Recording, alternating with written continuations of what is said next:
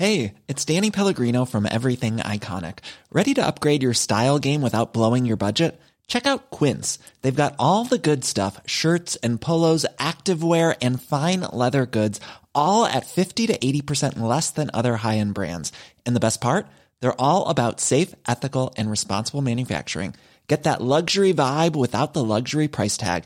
Hit up quince.com slash upgrade for free shipping and 365 day returns on your next order. That's quince.com slash upgrade. Code Source est en vacances jusqu'au lundi 29 août. En attendant, nous vous proposons d'écouter ou de réécouter une sélection d'épisodes choisis par l'équipe du podcast. Aujourd'hui, Lingot d'or, jalousie familiale, paranoïa, l'affaire Troadec, le récit d'une obsession meurtrière, épisode 2 sur 3.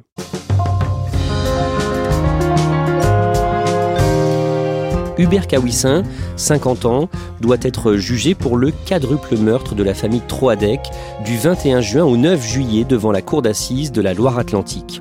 Le beau-frère de Pascal Troadec se croyait privé par sa victime de l'héritage d'un prétendu trésor, des pièces et des lingots d'or. Deuxième des trois épisodes que nous consacrons à cette affaire, grâce à notre invité François Rousseau, journaliste, ancien du Parisien, aujourd'hui chez Télérama. Après quatre ans d'enquête, il a publié un sur le sujet, son titre Pour tout l'or du monde.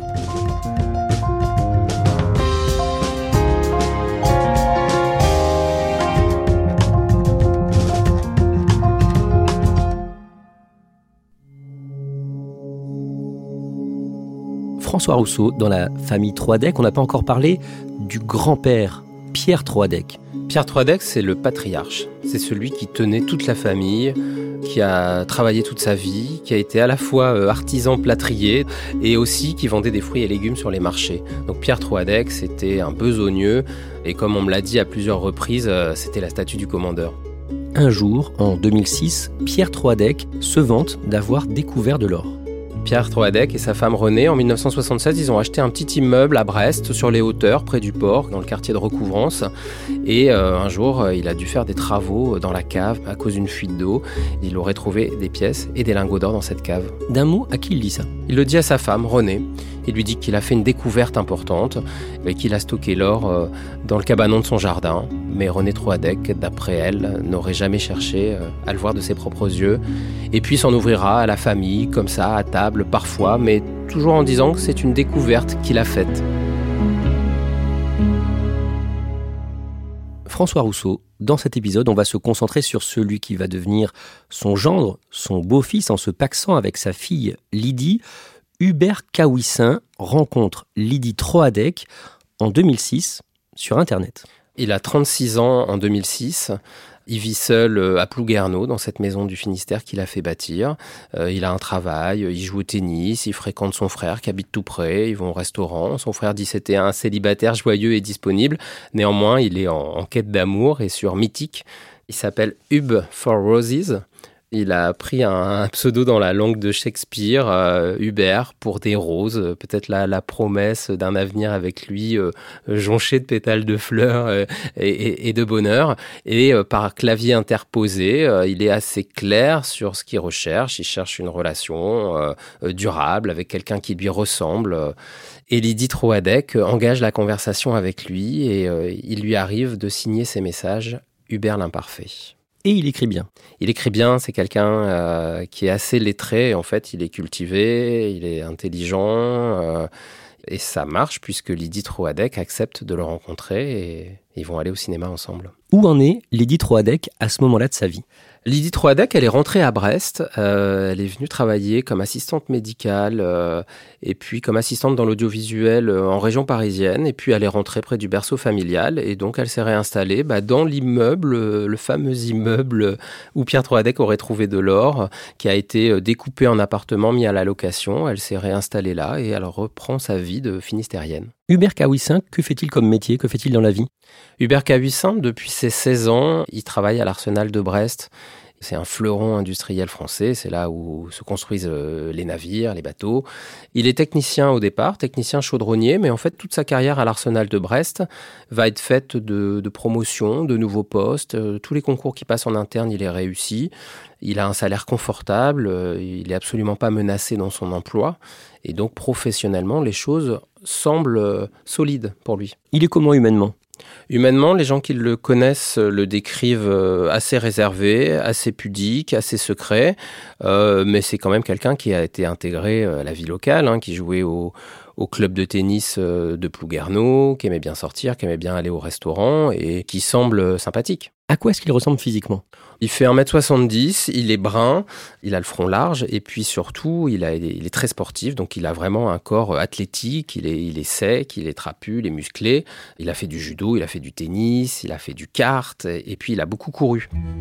Après sa rencontre en 2006, donc avec euh, Lydie, les premiers rendez-vous se passent bien, ils se mettent ensemble et il va chercher à s'intégrer dans sa belle famille. Quand il rencontre Lydie Troadec, euh, ils emménagent ensemble au bout de quelques mois et donc Lydie bah, présente Hubert Cahuissin euh, à ses parents, René et Pierre. Et Hubert Cahuissin va se faire une place.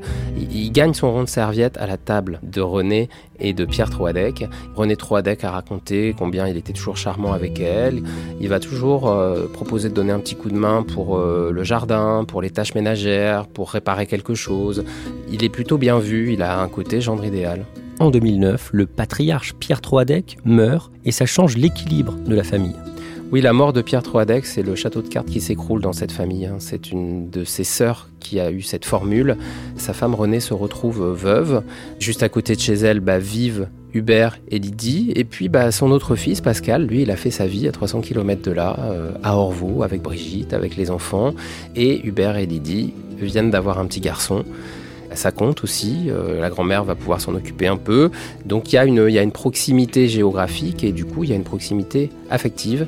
Et Hubert va gagner une place dans le cœur de René, une place en fait beaucoup plus large dans cette famille. Il prend un peu la place du grand-père Pierre Troadec qui est décédé? Bah, au fil des années, euh, oui, cette place lui revient un peu naturellement, alors que c'est celle de Pascal Troadec, le fils aîné. Mais Pascal est loin et Pascal a beau venir euh, à chaque vacances scolaires dans le Finistère euh, voir sa maman. Euh, au quotidien, c'est Hubert qui est là et c'est Hubert qui trouve les mots et c'est Hubert qui petit à petit étend une forme d'emprise dans la famille.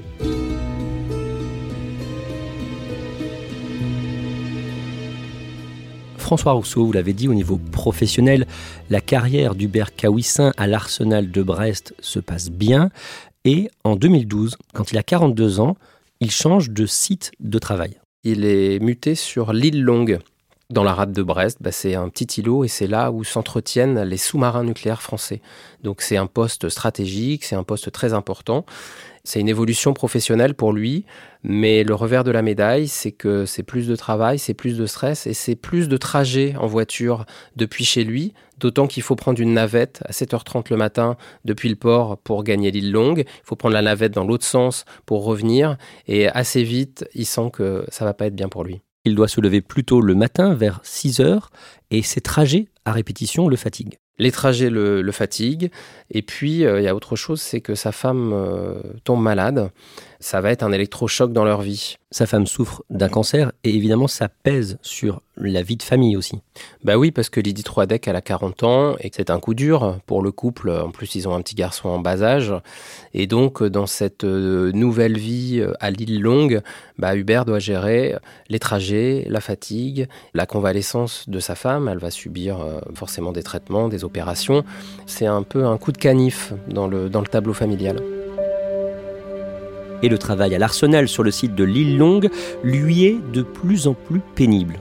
Il est fatigué et puis surtout, euh, il raconte qu'il souffre de problèmes auditifs qu'en fait il est euh, sur l'entretien des sous-marins nucléaires, que c'est très bruyant. Il raconte qu'il y a des machines à côté de son bureau qui font le bruit d'un ventilateur et il développe une hyperacousie.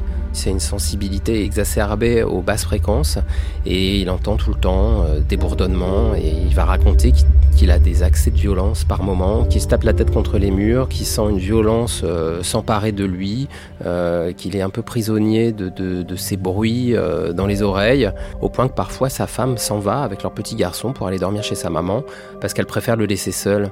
Et elle a un peu du mal à reconnaître son, compagnon qui change, qui est plus fatigué, qui broie peut-être plus du noir, et il y a une forme de, de brisure qui doucement va se mettre en place dans leur vie.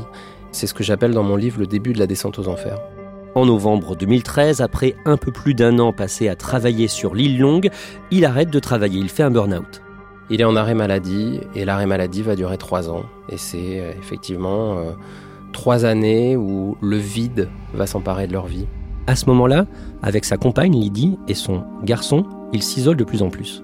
Oui, ils sont installés dans leur ferme à Pont-de-Buis, euh, une ferme au milieu d'une forêt de 32 hectares.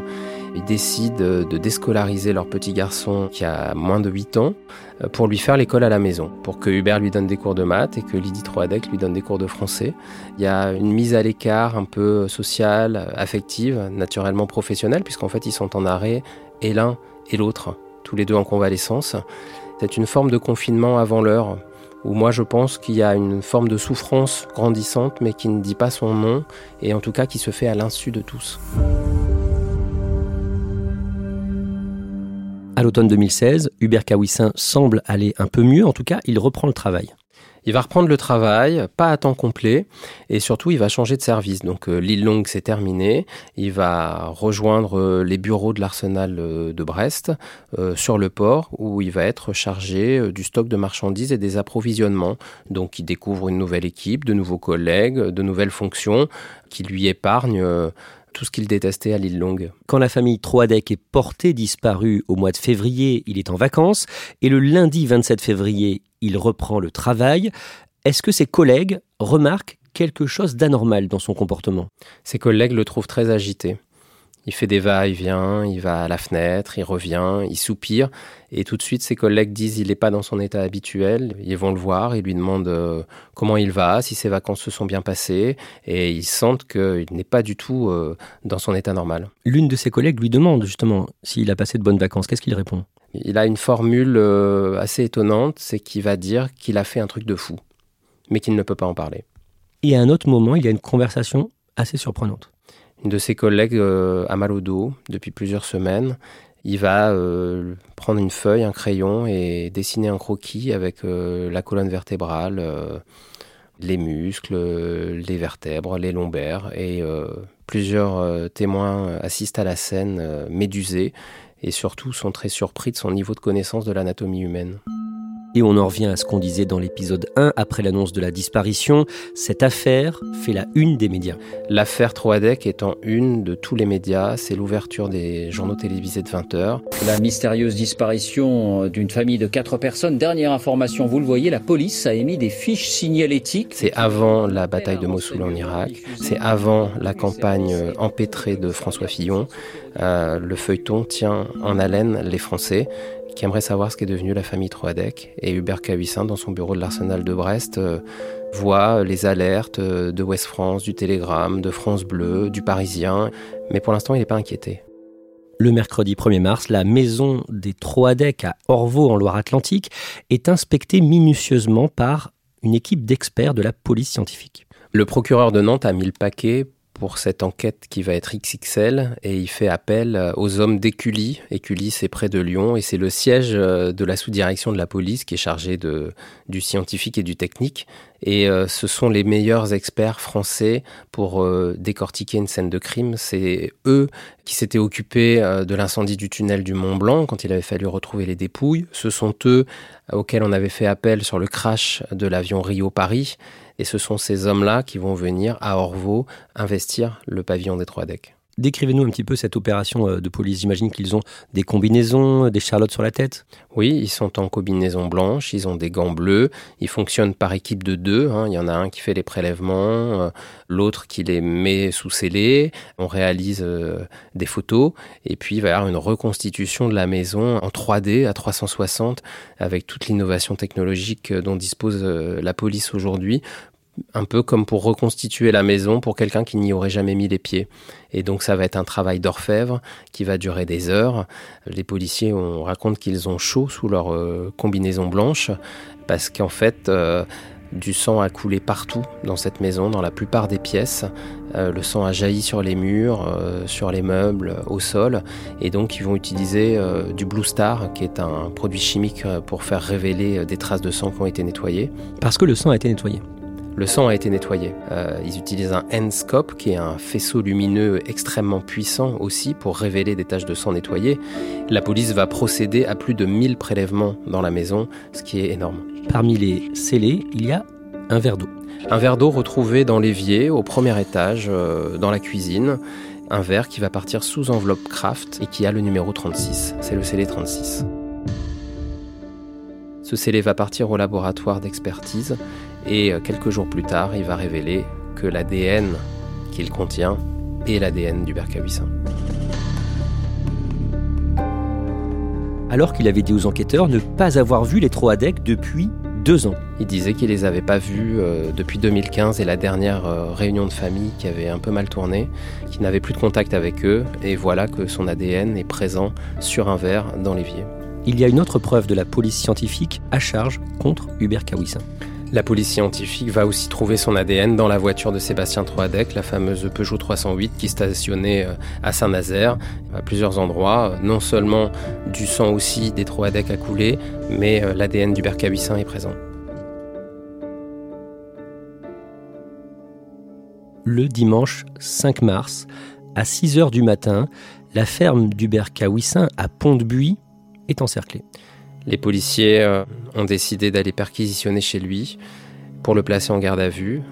Et donc euh, les policiers vont descendre euh, le petit chemin privé qui permet d'accéder à cette ferme hein, qui est vraiment encaissée au fond d'une vallée. Ils vont frapper à la porte, défoncer la porte et se retrouver face au couple et leur petit garçon qui est, qui est réveillé en sursaut dans sa chambre. Pendant cette nouvelle garde à vue, comment se comporte Hubert Kawissin?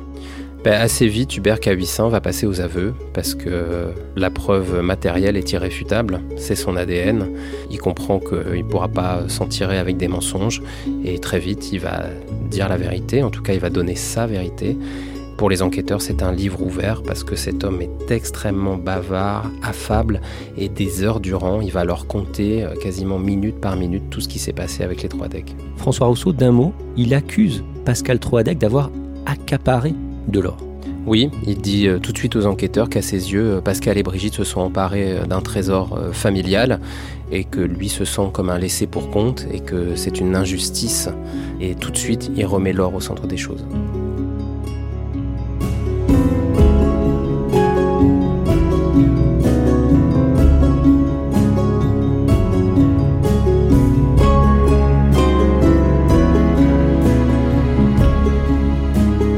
Merci François Rousseau. Dans le troisième et dernier épisode que nous consacrons à l'affaire Troadec, vous allez nous raconter l'obsession du Berkawissin pour ce prétendu vol d'or et on verra dans quelle mesure d'ailleurs ce butin a réellement ou non existé. Je rappelle qu'Hubert Kawissin est présumé innocent jusqu'à une décision de justice définitive. Je redonne le titre de votre livre, François Rousseau, pour tout l'or du monde, publié chez Fayard. Cet épisode de Code Source a été produit par Thibault Lambert et Clara Hage, réalisation Julien Moncouquiole. Code Source est le podcast d'actualité du Parisien, disponible chaque soir du lundi au vendredi. N'hésitez pas à nous écrire directement code source at leparisien.fr.